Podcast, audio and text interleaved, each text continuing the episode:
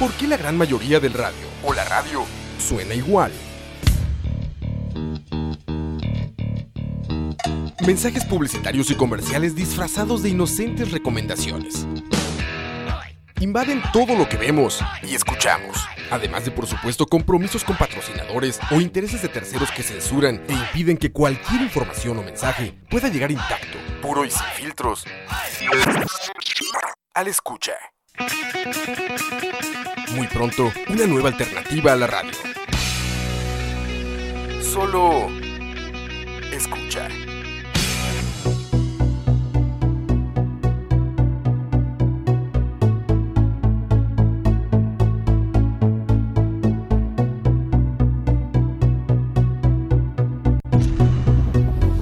Escucha. Buenas, tardes. Bienvenidos a Malas Decisiones número 9. Nueve. Vayamos seguidilla. Sí, Tres en hilo, sí, sí. como Ronaldo. Em, Hoy nos acompaña una invitada de lujo.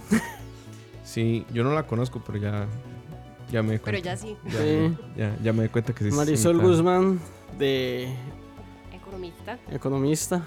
Ella de verdad, no, no como yo. que- No como usted, que le No. salió el título de una caja de cereal. Curiosamente, eh, la especialidad nuestra es básicamente la misma. Misma, sí, por ahí el Sí. desarrollo.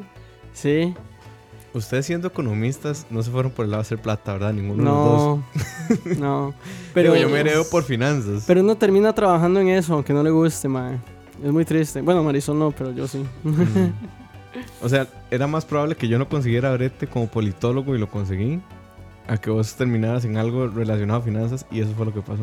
Sí, no, no, no, en realidad siempre termina uno relacionado a finanzas. O sea, un- no importa qué especialidad, a qué especialidad te dediques, yo creo que el- como el 70% de nuestros colegas terminan en esa área.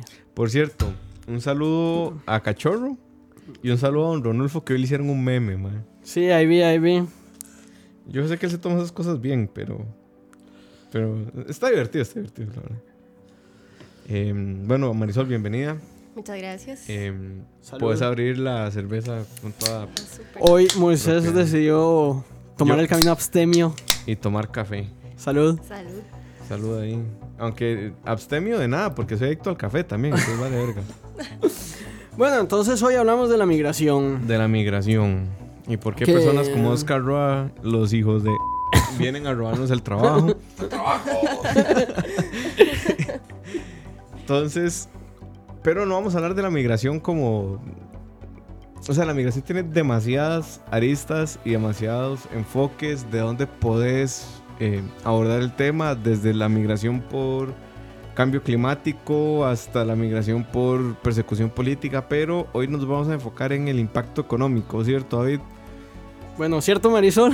Bueno, podemos. Bueno, Marisol es experta. ver varios. E- ella, ella nos va a... a- Bueno, tal vez Sí. para hacer un poco de background, eh, no sé si querés presentarte, Sol, que no, no- Este- no- no te hemos dado el espacio así, No, como Sí. muy feo. Eh, bueno, lo importante es que no soy experta, simplemente he estado un poco de tiempo dedicándole al, al tema de las migraciones.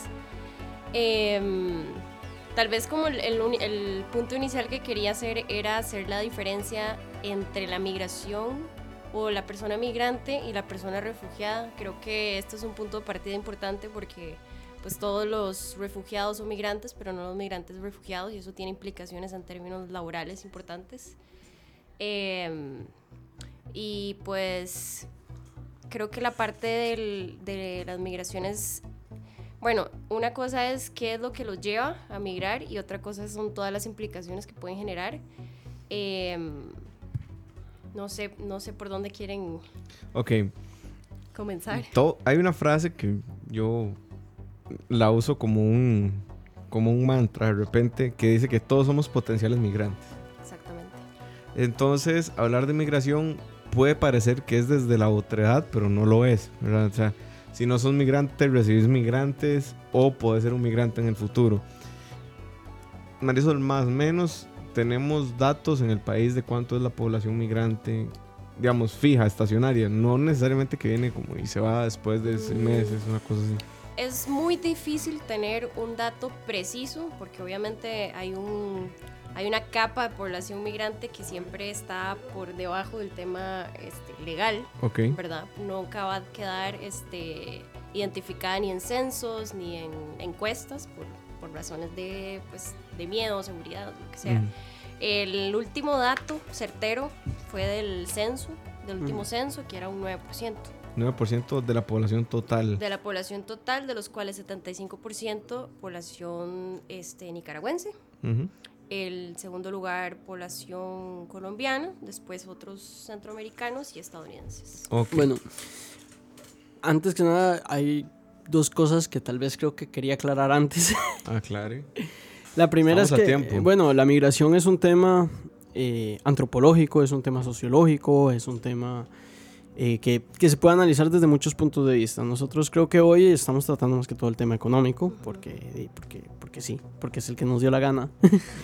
¿Y por qué la especialidad de Marisol? no? Sí, y tal vez para explicar un poco, Marisol es, este, bueno, a- ahorita estás laborando como eh, en, en Estado de la Nación, Sí, investigadora. como investigadora en Estado de la Nación, y tiene una maestría en la Universidad de, Amsterdam. de Ámsterdam en Desarrollo Económico. Acabo de sentir todos los nervios de mi cuerpo decir envidia. Por eso de haber vivido en Ámsterdam, digamos. Mm, bueno, Bueno, es que Holanda es como mi país favorito de la vida. bueno, pero ser, ser persona extranjera no siempre es lo mismo. Sí, Estando allá. sí. No importa, yo nada más pienso la calidad de fiesta que me pegaría con la calidad electrónica que hacen ahí ya. Sí, sí. La cantidad de atropellos también Ah, por y- bicicleta. Y la cantidad de mota. En fin, ya nos estamos desviando. El asunto es que, bueno, no tenemos datos certeros de población migrante, ¿ok? Correcto.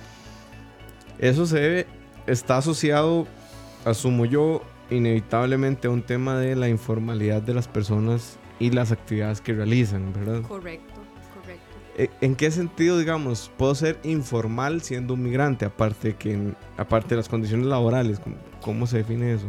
Bueno, este puede ser informal no teniendo seguro de la caja, por ejemplo, es uno de los requisitos para ser eh, persona legal, eh, o más bien es como el requisito. O sea, esa es la gran barrera que tiene la mayoría de los migrantes en este país, especialmente los que no se han podido este, pasar a un estatus legal, ¿verdad? O sea, el hecho de no poder estar este, asegurado.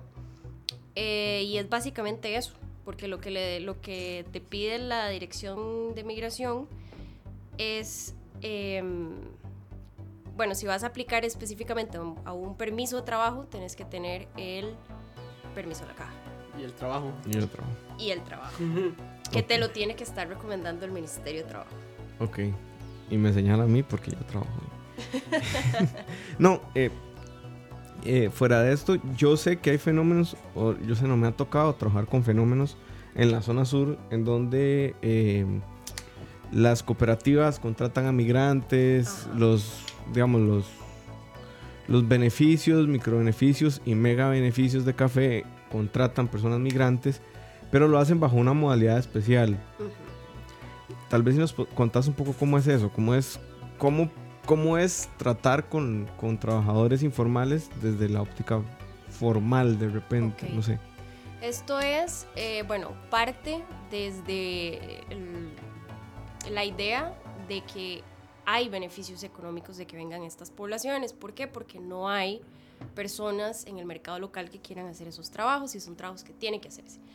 Este, también resultan de negociaciones entre los ministerios de trabajo de ambos países. Estos son convenios bilaterales en los que mm, el Ministerio de, eh, de, de Trabajo negocia una cantidad específica de personas.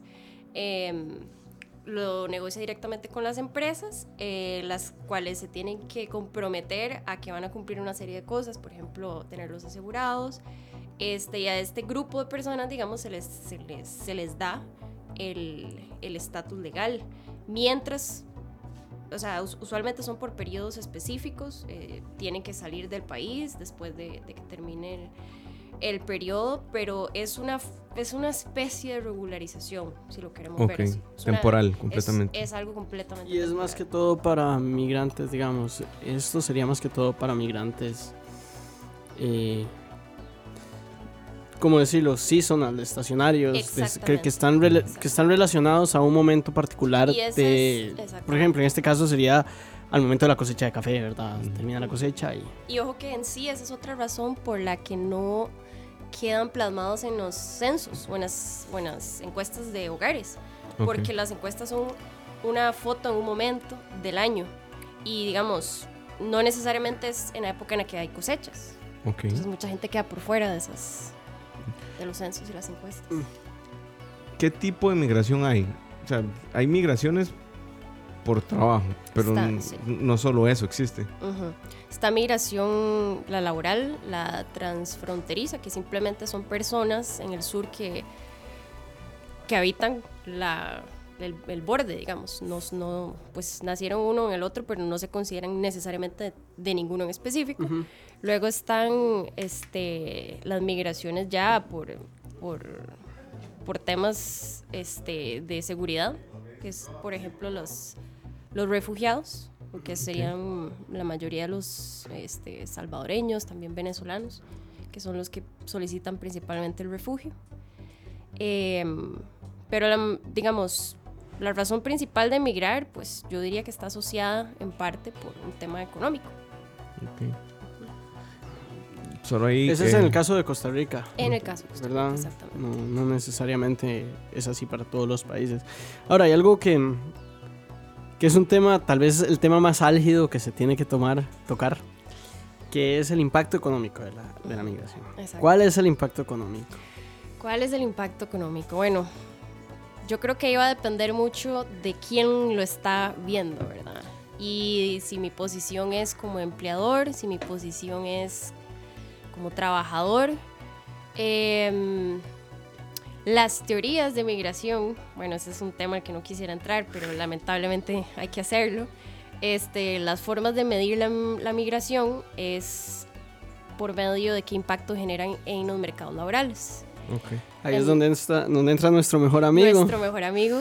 Este, Hay un economista que se llama George Borjas, Borges. que lo queremos mucho. Mucho. siempre y Debería cuando esté- quererlo. No, lo queremos mucho siempre y cuando esté como lejos. Lejos. ok. Salud. Salud por él. Bueno, las de las teorías más influyentes son precisamente las de Borges, que básicamente dice, ¿Sabes que nunca he visto? No sé cómo se ve Borjas, como físicamente. creo que no muy bien. Creo que está hecho picha, básicamente. Hecho pi. Bueno, básicamente Borges dice que ante un aumento en la fuerza laboral producto de la migración, este, esto genera un impacto negativo en los salarios de los nativos y en la tasa de inserción laboral de los nativos. Es Medio xenofóbico el compa. medio Ma, es, es como una mezcla entre Luis Loría y Milton Friedman. físicamente hablando. Ok. Ok, ¿y él de qué escuela es o, o qué tipo? Yo creo que también, Digo, podría ta- ser. ta- ta- también, también ideológicamente lo podríamos definir sí, así. Sí, sí, yo creo que sí. Bueno, el punto es que no se cumple necesariamente. Este, él se basó en, pues obviamente, mercados laborales muy específicos en Estados Unidos. Mm. Bueno, de hecho, el, bueno, ya el- eso me explica el- un poco el- el, el panorama. El paper más influyente de él, o por lo menos el que, el que más me, me enseñaron en... El que usaba para limpiarse sí. el- cuando iba al baño. Ese mismo, se basaba todo en una simulación. Sí, sí, vamos a ver. Realmente, bueno, el, el primer paper que, que hace referencia a eso fue la migración cubana en Miami. Entonces lo que decía era cómo afectaron los cubanos a, a la fuerza laboral de Miami, que supuestamente eran poblaciones con el mismo nivel educativo. Y se dieron cuenta que no afectó a la población nativa, pero sí a los cubanos que habían migrado a generaciones anteriores. Entonces, para ver si realmente esto estaba sucediendo en otros mercados, este, Borjas lo aplicó, este, en lugar de medir este, la, la población geográficamente, lo midió por eh, tratando de comparar personas a un mismo nivel educativo y de experiencia laboral. Entonces, él encontró evidencia de que sí generaba un impacto este, negativo. Quiero decir que este, esta misma metodología se aplicó a Costa Rica. O sea, ya, ya la hizo un investigador gringo de la Universidad de Maryland y él no encontró evidencia significativa. Pero también es muy diferente porque, por ejemplo, eh, hay migración, eh, o sea, en economía siempre existe algo que se llaman las externalidades y las externalidades son positivas y negativas. Básicamente, una externalidad es algo que sucede eh, que no es que no está direct, un, un efecto que tiene el mercado que no está directamente relacionado, por decirlo así, a la transacción, a la compra y venta. Aquí todo está peer review porque si me equivoco y digo alguna caballada, solo me corrige. Más suave. Usted siempre dice caballadas. De eso no lo podemos corregir si se Eh, equivoca. Estamos hablando de, de- de una caballada académica. Ok. No siempre las digo. Sí, tienes razón. Bueno, este, y eh, la migración tiene externalidades. O sea, estamos hablando aquí de que hay efectos extra de la migración que no solo se ven impactados, por decirlo así, en el salario que tengo que pagar como empleador o que me pagan a mí como empleado. Eh, no sé, y por un lado podemos hablar de mm, Cargas de ser- a los servicios sociales. cargas a los servicios sociales. Que es un Eh, tema que me interesa mucho precisamente para desmitificar. Correcto. Porque hay, hay este pensamiento xenofóbico, digámoslo. de algún- sí, xenofóbico, completamente. No es de una forma. Es xenofóbico que dice que gracias a la población migrante, en específico de un país del norte de nuestra frontera, Gracias a Roa. si estamos hablando claramente Sí, del pueblo hablando. mexicano. No, no, no estamos hablando del pueblo mexicano. Estamos hablando de, de Oscar, Roa. García. no, eh, hay como un... Hay este imaginario de que la gente cree que los migrantes de Nicaragua colapsan los servicios de salud de nuestro país. Y yo sé que eso es completamente falaz, pero quiero que una experta lo diga y diga, no más, ustedes están mamando.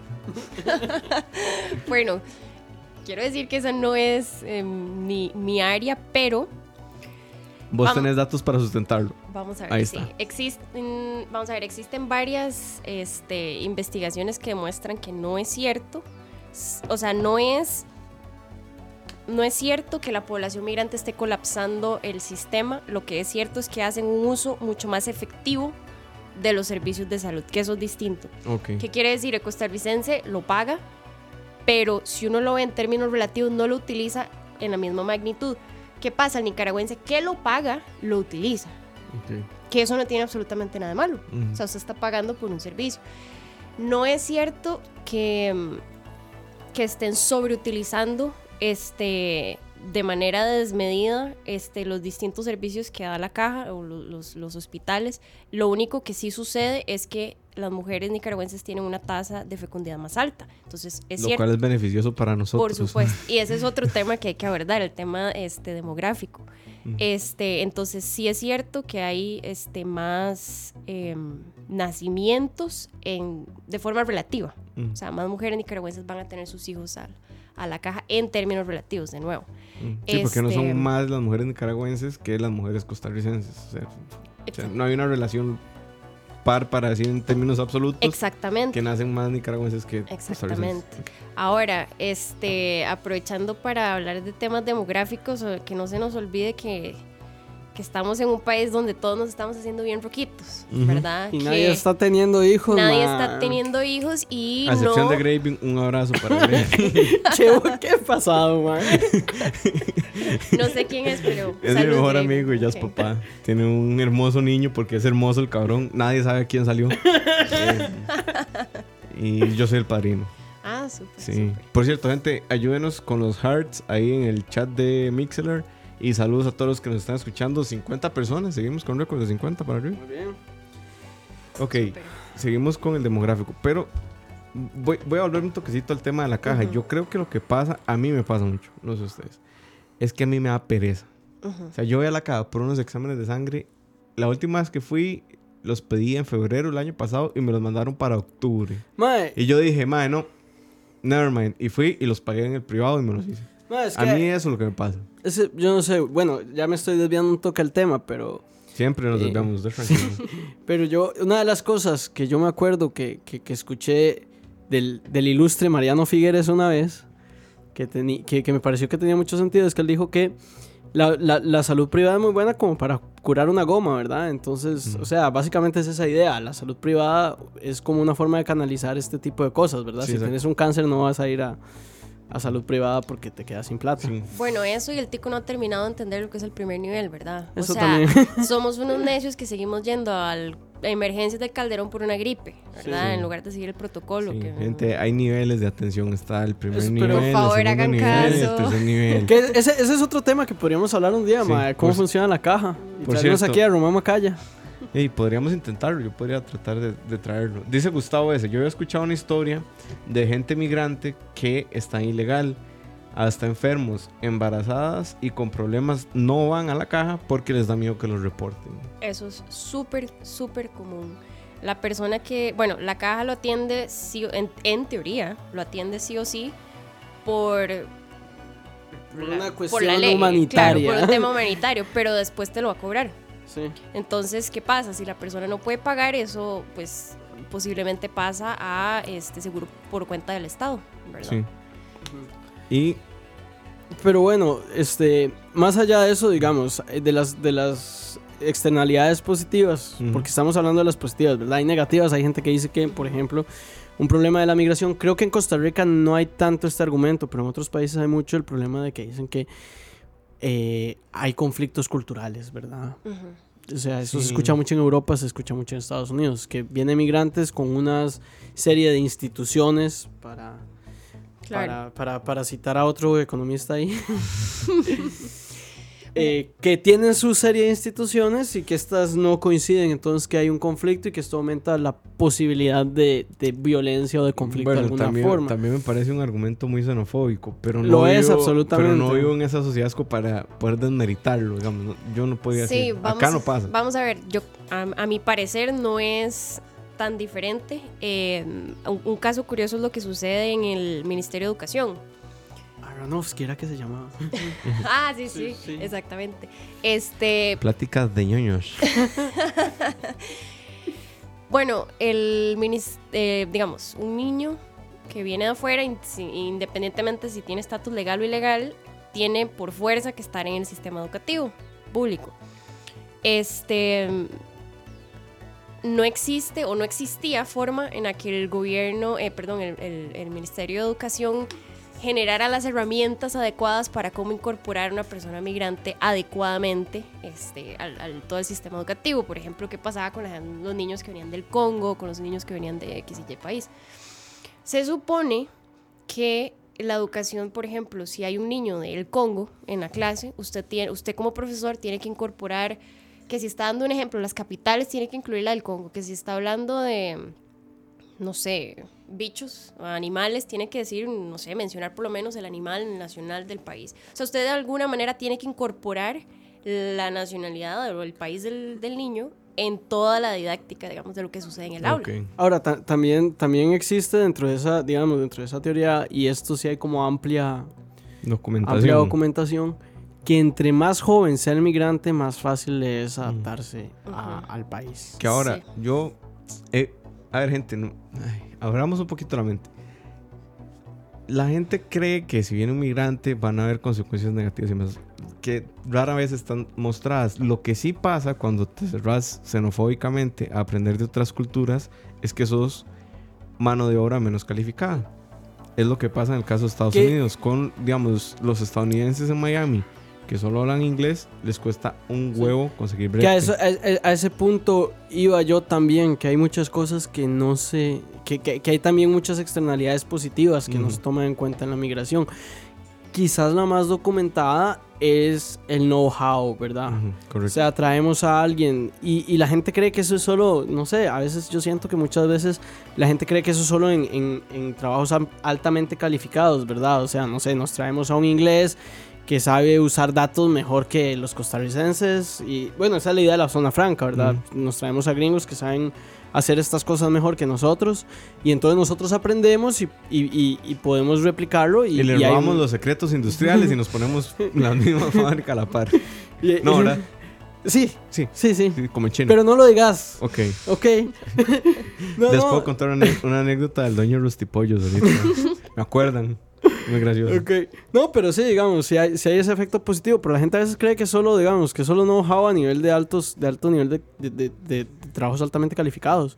Eso no es cierto. Y, digamos, hay mucho, mucho trabajo de construcción que en Costa Rica se hace a partir de haber aprendido el know-how De, de los constructores nicaragüenses. yo, digamos, el, el ejemplo referente que tengo por excelencia es mi papá.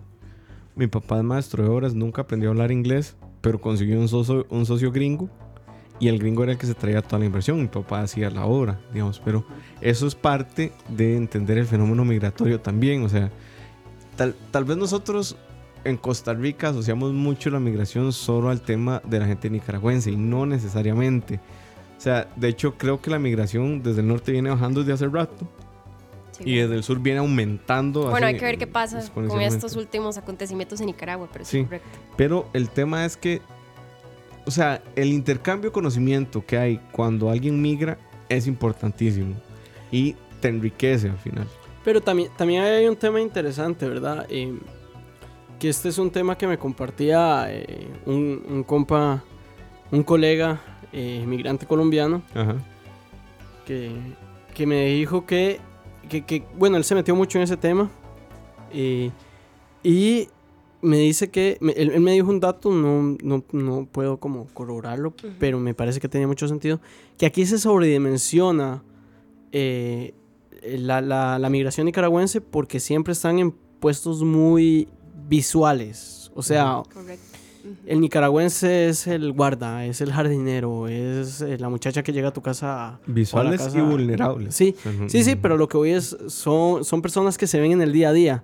De repente vos te sorprendes de saber que hay muchos colombianos porque los colombianos trabajan en un banco o en un Mm. lugar donde no estás interactuando, donde no interactúan con todo el mundo. Ujú, correcto. Por aquí dice Gustavo ese, en broma, dice, malditos hindú, me quitan el trabajo.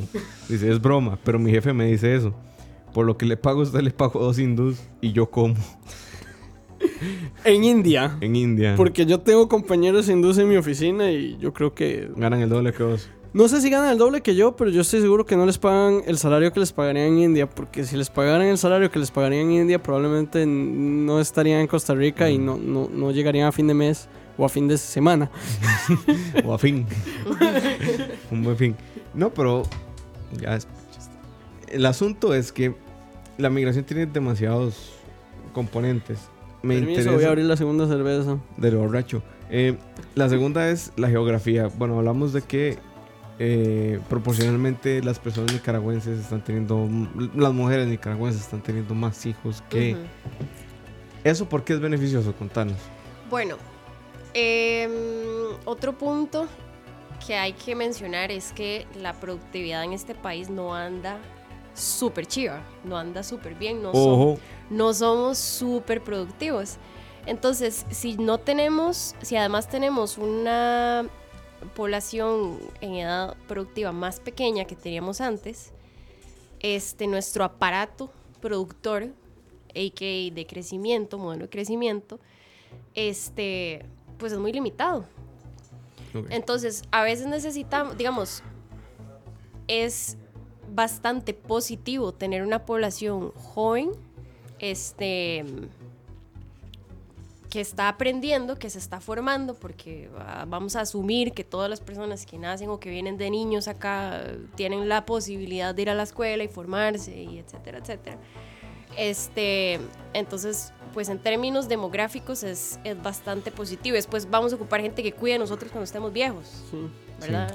Que todos Bueno, vamos por ahí. Un, un saludo aquí para Marvin Solano, que nos está escuchando. Qué jeta. Saludos a Marvin, qué grande Marvin. Que me qué dice grande. que un tercio, que en, que en India en el sector tecnología se gana un tercio de lo que se gana en Costa Rica. Sí, sí, sí, pero vaya, pregúntele a un programador con un programa un indio y Sí.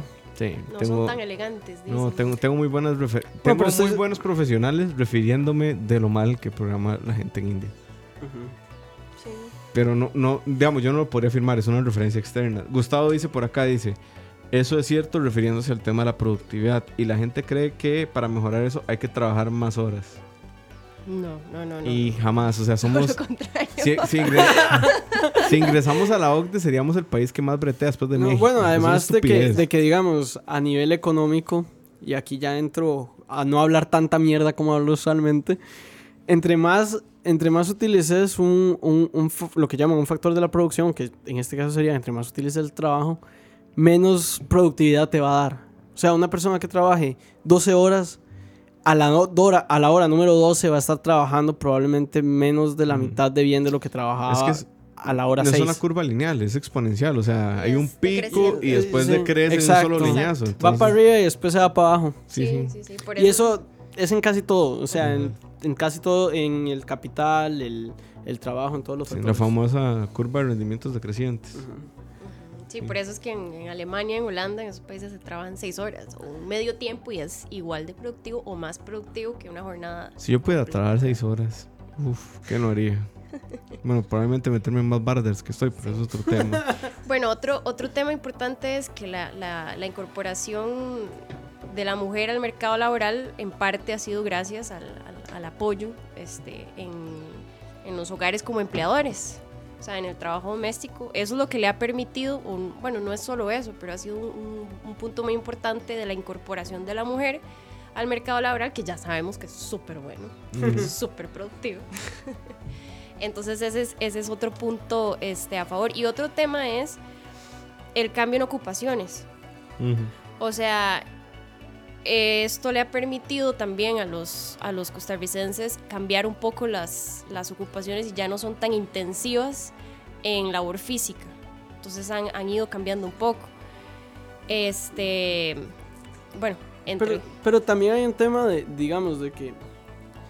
de producción barata que al final, al fin y al cabo, digamos, en los, en los casos que estás hablando, bueno, no, no tengo datos para decir lo que estoy diciendo, pero es como algo que se me ocurre que se podría hacer un paper Ah, muy no, bonito chin, al respecto. guárdese las ocurrencias por día, papá. Aquí no. Eso- voy a hacer un paper y después te lo presento. Bueno, eh, ya eso es una ocurrencia con forma. No, no, que se me ocurre, eh, por ejemplo, eh, es, es un tema de que hay una producción más barata. O sea, eh, por decirlo así, se- un, un costarricense para mantener a su familia necesita un salario más alto. Entonces, eh, puede contratar a un nicaragüense que puede pagar, digamos, sus costos de manutención en Costa Rica y exportar ese salario a, digamos, mandar esas remesas a Nicaragua, donde no se necesita un salario tan alto porque los precios son más bajos. Sí. Entonces, a partir de ahí, digamos, no está demandando un, un salario tan alto para, un, para cierto trabajo. Entonces, eso permite que la producción en esas áreas sea más barata y las personas de otras áreas puedan aprovechar esa disminución del precio. Que de hecho, las remesas es un componente importantísimo de la economía de Nicaragua. Es súper importante. Súper, súper importante. Es como la Sí, segunda actividad sí. más productiva, una cosa así. Y en El Salvador es más alto, yo sé El Salvador sí. es gigante. Es un, porcentaje Sí. muy importante del PIB. Pero bueno, el, el tema de las remesas también es un, es un gran tema porque tiene efectos en la productividad de la población también. Que los hace Este, menos productivos. No necesariamente se está dando el fenómeno de que la población, eh, que la población que recibe la, la remesa, este, se- se- es muy común que se conviertan en ninis, que ni estudien ni trabajen porque ya están acostumbrados a un ingreso fijo de la persona que emigró. Pero, pero eso, eso también es muy curioso porque, bueno, y esto lo hablo porque una compañera de El Salvador, de hecho, en mi maestría hizo un, un trabajo sobre las remesas en El Salvador. Recuerdo que uno de los, de los saludos a Mariale, que no creo que nos esté escuchando, pero ahí le paso el link. Muy bien. Saludos a Mariale. no Eh, la Saludos, conozco, pero bueno.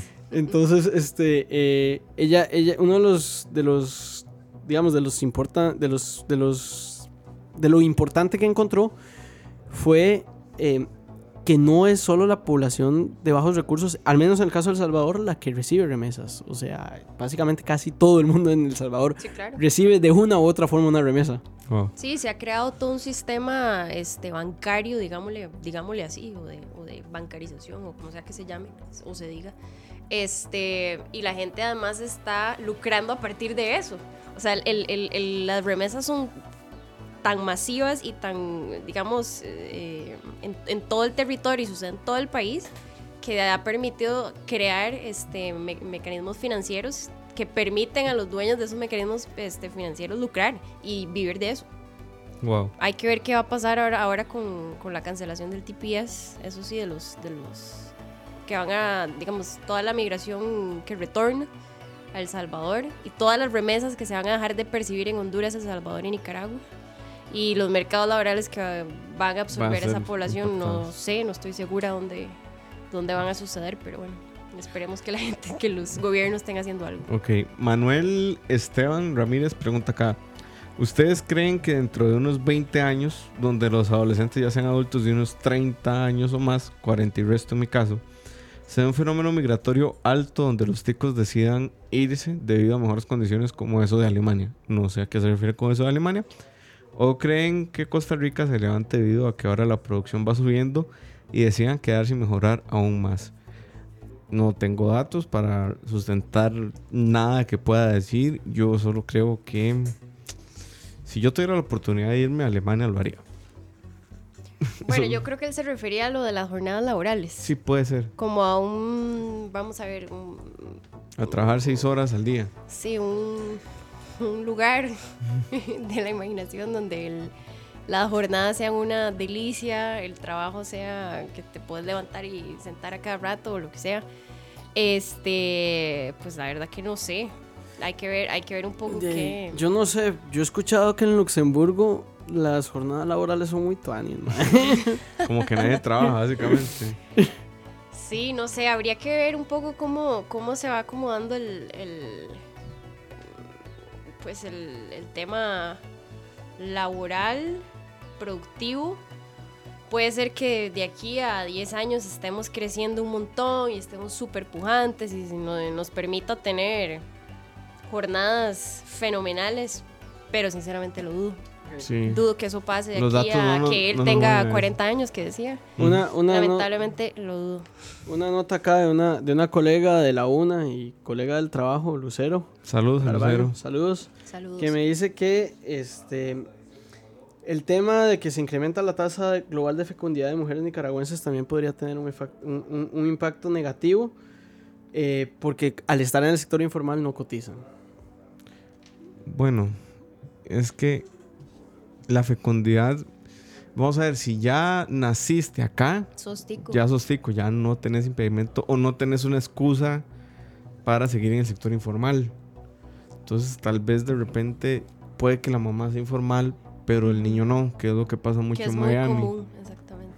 Es muy común. Por ejemplo, que es el caso de migración que yo conozco. Pero también ya estamos hablando de que, digamos, de que, a ver, cuando estamos hablando de, de la, de la tasa de fecundidad como un impacto positivo, creo que es una aclaración que no hemos hecho.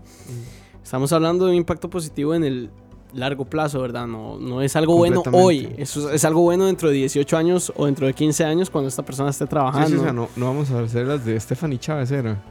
Que decía que iba a poner a las mujeres a parir para. Como conejitas Stephanie todas. González, qué González. tal, para, ojo, para invertir la pirámide demográfica. ojo que era la única mujer candidata, mae. Qué Del partido de Don Mario Redondo. Saludos a Don Mario. No, no, no, No. Era del partido Justo Orozco. Es To- justo. Todavía mejor. Ok, saludos a Don Justo que no nos escucha, pero no importa.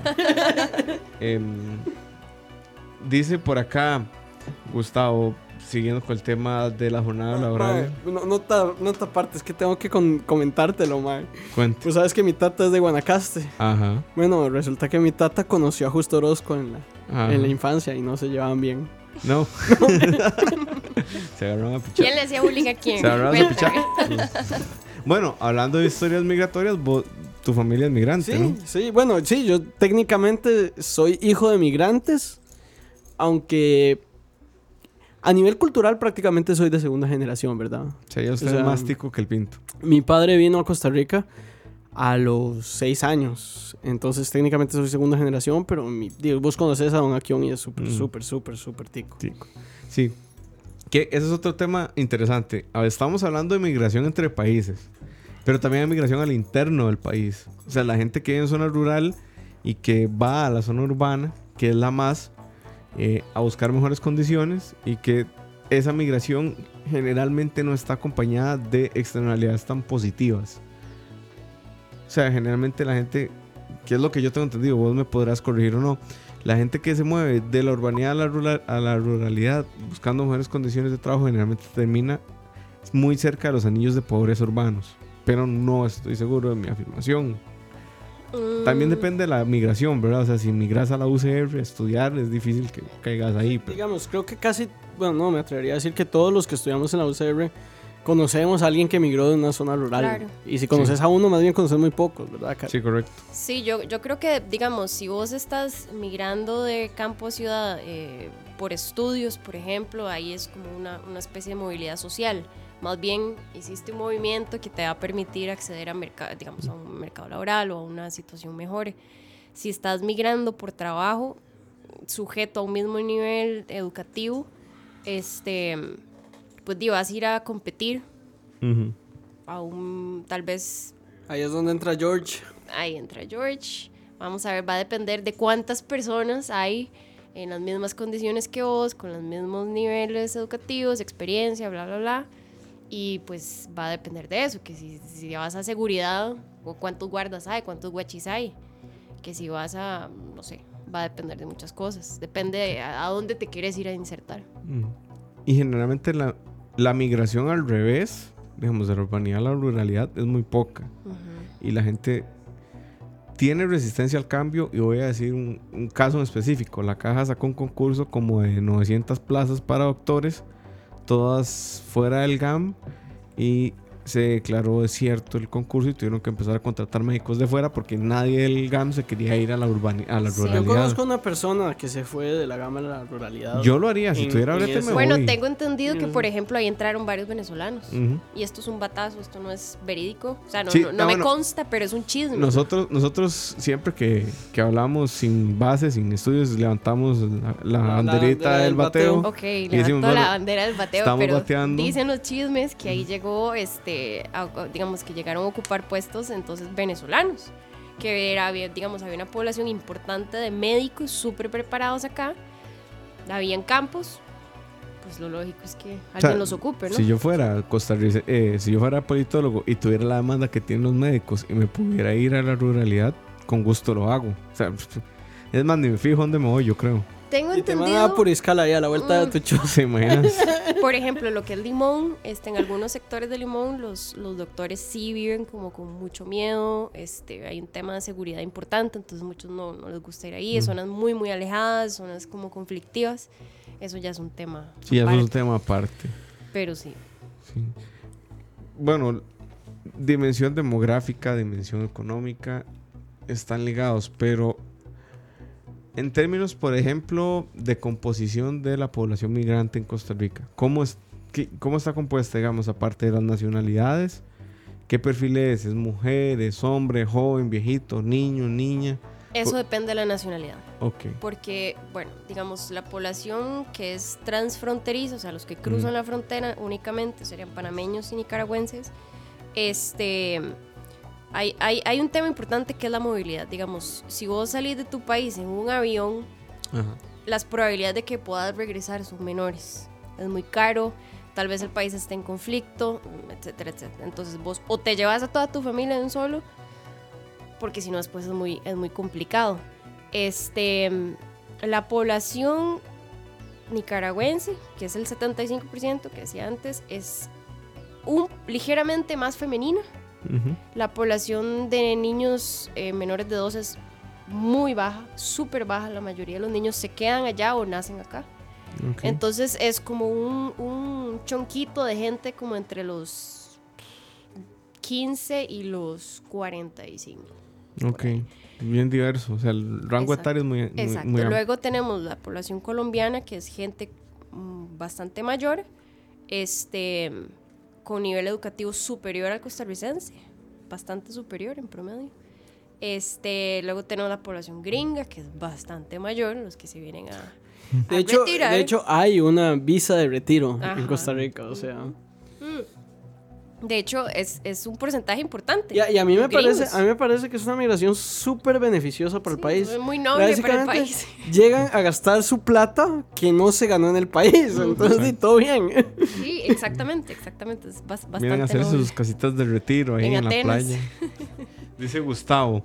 Grecia se considera campo. Jaja, no sé si han, si han La última vez que chequeé, Yo creo que es parte del GAM, sí, Grecia. la última vez que chequeé creo que era parte, no, cre- la, la última vez que chequeé me pareció muy extraño. Poaz era parte del GAM, pero Grecia no. No me preguntes por qué. Ok. Bueno, geógrafos, algo estamos Bueno, si queremos, mal, si queremos probable. hablar, si queremos hablar de distribución geográfica en Costa Rica, este, hay dos invitados que podemos traer. Eh, un- una colega nuestra, Mar Fernanda Chacón, Ay, sí. y nuestro abogado favorito, Ah, un fito. Adon Fito. Ya está aquí.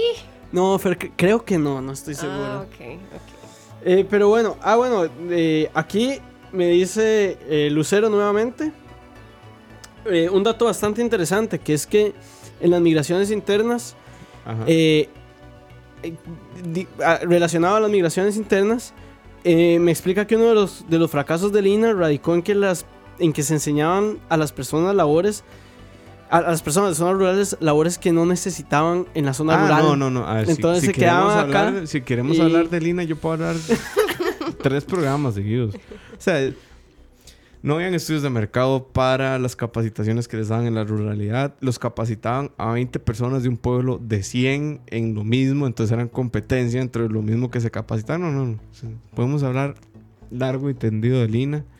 eh, y podemos hablar de sus causas estructurales, pero eso es harina de otro costal. Sí, hay, hay un tema que a mí me gustaría entender, porque la verdad se sale de mi, de mi capacidad. No soy abogada, no sé de, de esos Ay, temas. y aquí ninguno, pero bueno. Pero bateamos, bueno, bateamos. El, el, el tema de el tipo de sistema migratorio que se quiere. Porque ten- tengo entendido que se quiere un sistema migratorio ordenado, dígase el sistema canadiense o australiano, que es así como lo que necesite el país en cuanto a demanda laboral, específicamente ese, ese es el número de personas o, o- y de tipos de personas que se le va a permitir. O sea, súper selectivo. Este, Ser humanitario. un poco tirando a lo que dijo Trump en, en su Mm. en su aquel momento en que dijo, no sé, qué era lo que querían, blancos alemanes o algo así, yo no sé. Bueno, yo quisiera entender qué es ese sistema, porque la verdad no, no, no entiendo, se, se quiere migrar hacia ese sistema migratorio ordenado, pero qué, qué, o sea, ¿en qué se van a basar? Sí, ¿verdad? Porque me da la impresión de que si van a tener como un número particular bien estudiado, que hasta sale más caro llegar a ese número que, que lo que ganan. Sí, yo quisiera saber de dónde se va a sacar ese, ese, es- esa demanda. O sea, en qué se están basando, quién está decidiendo, quiénes, qué, qué perfiles entran. Sí. Bueno, Costa Rica tiene un modelo de migración, yo diría, exitoso. En política humanitaria, al menos. O sea, no, no- o sea, es bien visto. Y es bien visto por una serie de valores que se han construido en Costa Rica desde la fundación de la Segunda República, digamos. Solidaridad, universalidad, etcétera. Pero eh, migrar a un sistema ordenado, yo creo que estamos en el momento histórico idóneo en el imaginario popular para decir vamos a movernos a este, aunque es un poco más restrictivo, ¿verdad? Es bastante más restrictivo, sí. Es menos humanitario, entonces también hay que ver qué quiere el país, o sea, si, si queremos la política, seguimos siendo humanitarios y o nos movemos a un sistema restringido con controles más que tampoco va a servir demasiado, o sea, no, no nos... ¿Te imaginas lo caro que debe ser implementar eso, por ejemplo, en un lugar como la frontera Costa Rica-Nicaragua? Eso es lo que creo Sí. yo, que es un sistema demasiado costoso. Digamos, yo, yo tengo entendido que las alarmas están así por un tema de, las, de que están entrando maras y no sé qué y no sé cuánto, pero, pero ¿cómo van a hacer eso? No sé, es... A- aquí una aclaración que la hago porque también es la persona que la hace es un crack. Eh, no, son, no, no, no son alemanes, son noruegos los que decía Trump. Ah, sí. Nos aclara David Navarro. Saludos a... David nos escucha también, saludos a David Navarro. Marcelo. A Marcelo lo deberíamos traer a hablar de cine, ¿sabe? Ese muchacho de cine. Y de economía también. Eh, ok, dice Manuel por acá, las carreras también afectan mucho a la migración, claramente. No sé qué quiere decir, No, Manuel, explícate me- un poco me- más. Me imagino que se refiere a que, digamos, si yo llego a Costa Rica, probablemente tenga más incentivos en estudiar ciertas carreras que a otras, ¿verdad? O sea, yo no voy a. Yo no voy a, a ir a Dubái a estudiar ingeniería en, hidro, en energi- a- a ingeniería en energía hidroeléctrica. Sí, ¿no? Sí, pero si, si vos estudiaste administración de empresas en la sede, lo que sea, puedes siempre trabajar de lo que sea en administración de empresas. Pero si estudiaste, no sé, algo... Economía, espe- eh, economía especializada en el en el desarrollo. desarrollo no terminas trabajando en, en- En nada. en economía en tres, especializada en en los tres lugares en los que se puede hacer algo en eso, digamos. No, pero... eh, O, si sos experto en, en arreglar plantas perforadoras de petróleo, no vas a venir a trabajar a Costa Rica. o sea, no tendría ningún sentido. Espere, espere, espera que Otto Guevara sea presidente. Se va a podrir en la cárcel. sí, pero bueno. Ok, hay dos fenómenos migratorios, entonces, el, el- digamos, el internacional y el nacional, de alguna forma. Eh, que también la migración como tal, digamos, como concepto, es súper nuevo, porque la migración existe incluso antes de los estados-nación.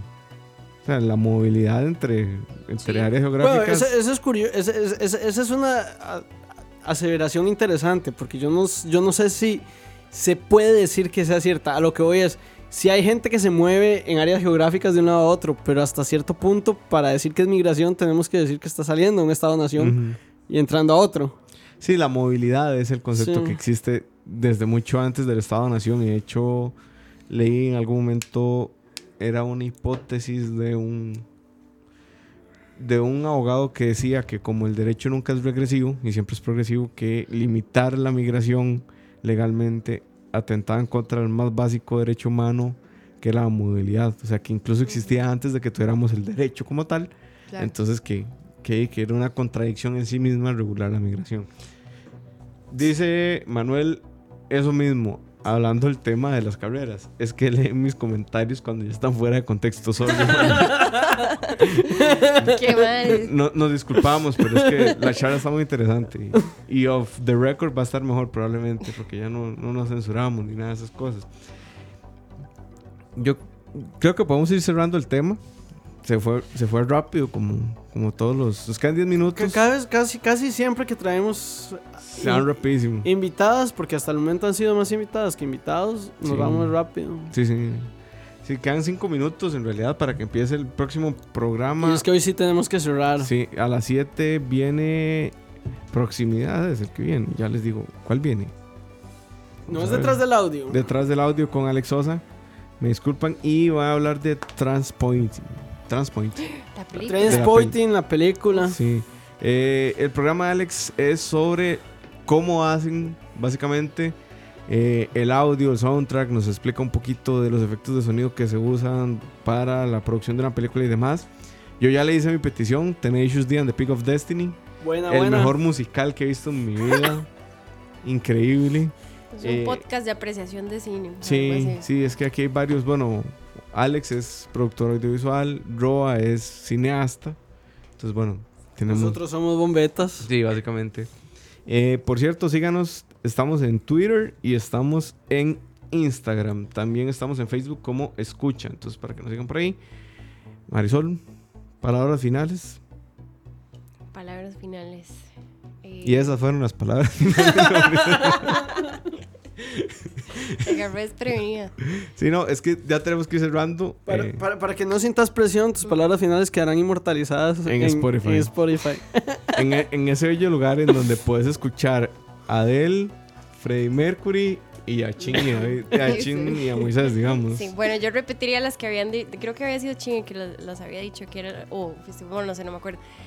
Que en realidad cualquiera puede ser un migrante. En cualquier momento. Que no se nos olvide. Sí. Chin, despídase. Chao. Bueno, Bueno, muchachos. nos vemos la próxima semana. Próxima semana. ¿Cuál es el hay tema, Moisés? Uy, la próxima semana está bueno, bueno, bueno, bueno. La próxima semana vamos, bueno, nosotros no. Vienen tres invitadas. Ah, vamos a dejar los micrófonos. Vamos a dejar los micrófonos. Vamos a hacer un takeover. Y las tres invitadas nos van a hablar de feminismo. Muy bien, nos muy van bien. a explicar qué es el feminismo. Porque eh, a, mí, a mí, yo siempre he tenido como esta contradicción, pero nosotros la hemos, la hemos superado, creo yo. Que pareciera que las mujeres solo pueden hablar de temas de género y de feminismo. O sea, si vos ves un panel de solo mujeres, cuando hablan de. Cuando, cuando hay un panel de solo mujeres, generalmente es de feminismo y a mí eso me hincha las pelotas. Pero en este caso. eh, la decisión de Ching Mía fue, bueno, ya hemos tenido invitadas que hablan de otros temas que no es solo feminismo. Eh, hagamos un podcast en donde nosotros no vamos a hablar. y Además de que me parece que si vamos a hablar, si- o sea, O sea, ¿con qué, no autoridad, vamos- ¿con qué autoridad moral vamos a hablar yo de feminismo? No podemos. Entonces, ellas van a venir, eh, las tres invitadas, bueno, son Ana Rita Argüello Miranda, Ujú, Valeria Navas Sí, y estamos por confirmar a Silvia, correcto. ok. Sí, y si no, pues, pues buscamos, digamos. Valeria sí. Navas es periodista, trabaja en Semana de la Universidad. Sería muy tuanis traerse a Silvia. Sí, y Ana Rita es la directora de la oficina de censura, bueno, control de propaganda del, de- del Ministerio de Gobernación. Sí. Y Silvia, eh, si quieren saber quién es, pueden buscar en podcast seis. 6, Van las ediciones 6. Nuestra sobre- segunda invitada. Ajá, sobre Provia. Inmunidad. Bueno, ok. Marisol, ahora sí. Palabras finales, ya tenemos espacio para. No, ya las dije. Ok. Palabras finales de Silvia. Muchas gracias, Silvia. por Esas palabras tan bonitas. Nos vemos, muchachos. Recuerden, viene el programa de Alex Sosa detrás del audio. Escucha. Chao.